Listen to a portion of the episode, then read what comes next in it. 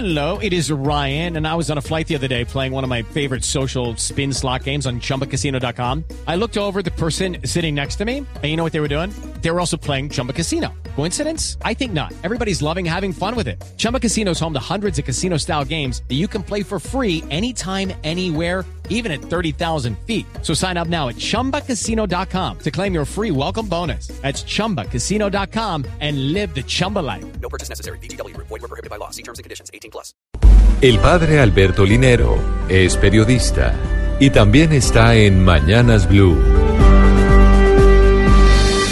6:46 minutos. Una de las tendencias de hoy, como acabamos de ver, tiene que ver con el video que realizó Isabela Wills, expresando su indignación por las manifestaciones de los docentes ayer en Bogotá. Isabel Wills cree que la educación no es un derecho, sino un servicio y que si definitivamente los ciudadanos van a marchar, deberían hacerlo los sábados. La avalancha de críticas que recibió se volvió tendencia número uno a nivel nacional. Es obvio que se armó un debate en torno a este punto. Para algunos, se intenta vulnerar el derecho a la protesta. Para otros, se está manifestando todas las dificultades que estas protestas ocasionan para los demás ciudadanos.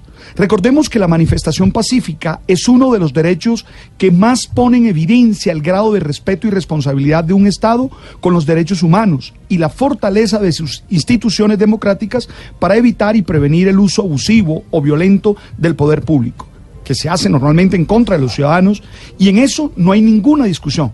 Aún más, recordemos que en el artículo 37 de la Constitución colombiana se dice que toda parte del pueblo puede reunirse y manifestarse pública y pacíficamente. Pero ahí también se entienden las reclamaciones que el resto de los ciudadanos hacen ante estas manifestaciones, porque les puede impedir realizar sus tareas cotidianas, como lo expresaba ayer la señorita Wills.